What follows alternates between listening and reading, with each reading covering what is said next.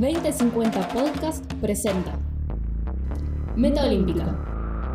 La cobertura de los Juegos Olímpicos Tokio 2021. Estas producciones reúnen las diferentes voces de los estudiantes de la Facultad de Periodismo y Comunicación Social de la Universidad Nacional de La Plata.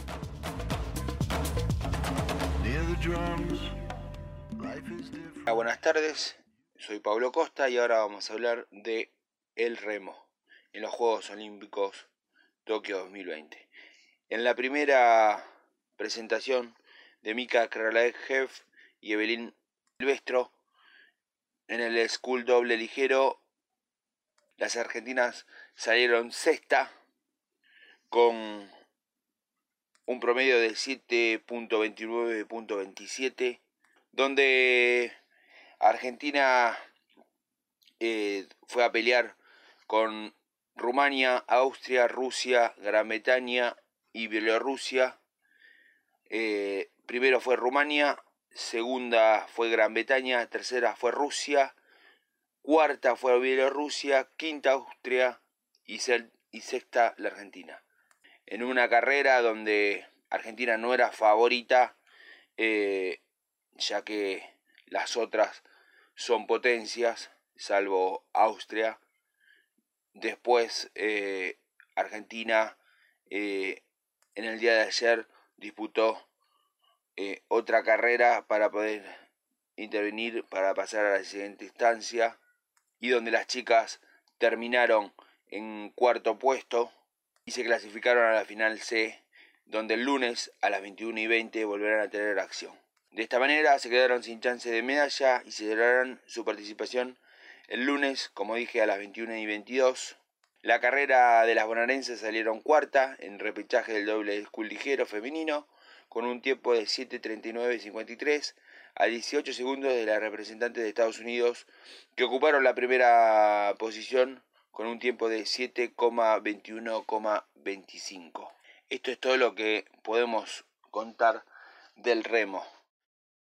Y ahora vamos a pasar al windsurf, donde en la jornada de ayer debutaron cuatro de, los grandes, eh, eh, donde no tuvieron grandes resultados en las primeras regatas de cada división. Francisco Saudidet, Birker en RSK, Windsurf terminaron 16, 14 y 19 en las tres primeras carreras, disputando por sus 25 competidores en la isla de Hiroshima, a 75 kilómetros al sur de la capital japonesa. Además, Luciana Falasca, medalla de bronce en los últimos Juegos Panamericanos, Lima 2019 y 11 en el Río, en Río de Janeiro en el 2016, hizo su estreno en láser radial femenino y no fue con pie derecho. Se clasificó 37 y 38 entre 44 regatistas. En esta jornada de Tokio 2020 también compitieron Celia Tejerina, que finalizó 19 en la primera regata en RCK femenino, y Francisco Guaranacna, que se ubicó 13 en la primera carrera del láser masculino. Cabe destacar que la vela, que con 10 medallas, una de oro, 4 de plata y 5 de bronce, es el segundo deporte más ganador de la Argentina en la historia de los Juegos Olímpicos. Solo por detrás del boxeo también estará representado en territorio nipón por Santiago Lange y Cecilia Carranza, medallistas ellos de Río de Janeiro 2016. En NACRA 17, Sol Branza y Victoria Travixio perdón, en 49 FX y Facundo Olesa en fin y Belén Vela y Lourdes Happerhoff en 470 femenino. Los argentinos estarán de vuelta compitiendo el día lunes 26 de junio en RCK femenino, eh, en la carrera 4 y 5, en láser carrera 4, en RCK femenino carrera 6, todos entre las 0 y las 2, 3 de la mañana, ya que también eh, a las 2 y 35 habrá láser radial carrera 3, 3 y 5 RCK masculino carrera 4 y láser radial carrera 4. Lo mismo que la, que la carrera 5 y 6 del RSK.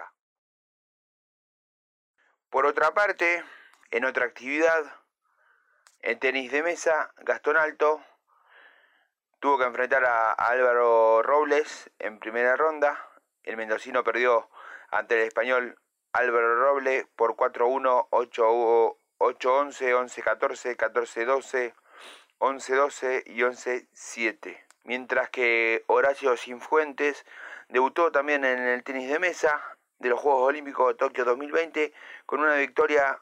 El argentino derrotó al vanatuense Joshua Jin por 4 a 0 11-2, 11-5, 12-10 y 11-6 y avanzó a la segunda ronda, donde ya se enfrentó a Chian Chuan Chuang, oriundo de China Taipei y clasificado número 19 del certamen olímpico, y donde el argentino eh, terminó perdiendo 4 a 3 en un parcial de 5-11, 11-3, 13-11, 11-9 perdón, 9-11, perdón, 5-11, 11-8 y 11-7. Y donde el tenis de mesa se quedó sin argentinos en estos Juegos Olímpicos de Tokio 2020.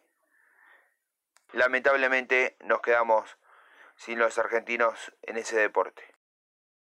En otro deporte tenemos que hablar del boxeo masculino, donde Mirko Cuello se enfrentó al alemán Hamzat Shadalov por 16 avos de final de los kilos 52 y 57 kilos. El boxeador argentino se impuso por puntos al alemán y se metió en octavos de final de la categoría hasta 57 kilos. El argentino, tras esta primera victoria, eh, volverá a presentarse en octavos de final el miércoles que viene a las 6.51 de la mañana y enfrentará al, al tailandés Chachai Decha Butde. Por otra parte, Brian Arregui cayó con polémica en su debut en los Juegos Olímpicos de Tokio 2020.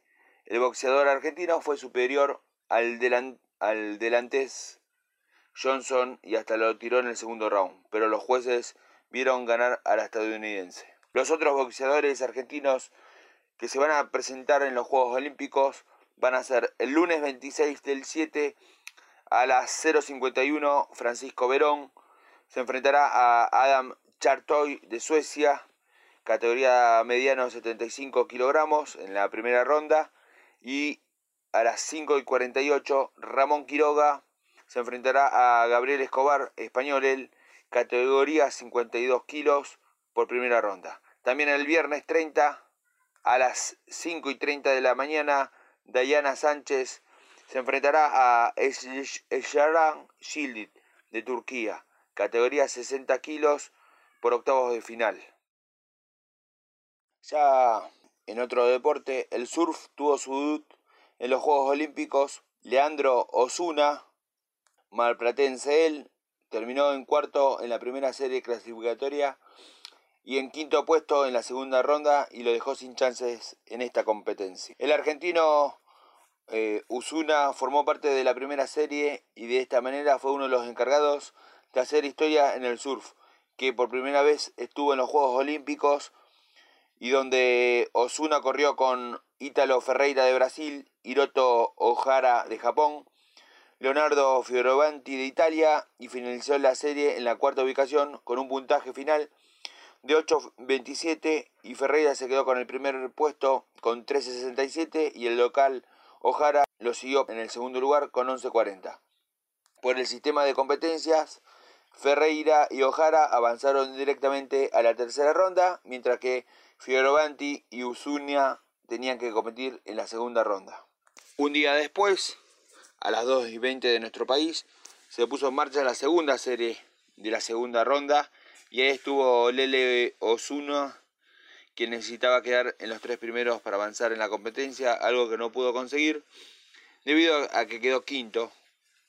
Osuna terminó con un puntaje de 9.67 debido a que sus dos mejores solas fueron 4.90 y 4.77 y los que avanzaron fueron el italiano Fiorovanti con 12.53 y el francés Jeremy Flores con 11.37 y el austríaco Julian Wilson con 11.27, mientras que también se quedaron afuera el alemán Leon Glaster con 10.43. Esto fue un capítulo de Meta Olímpica por 2050 podcast donde charlamos un poco de windsurf, canotaje, boxeo, tenis de mesa, surf. Un abrazo a todos, nos estaremos viendo la próxima. Chau chau.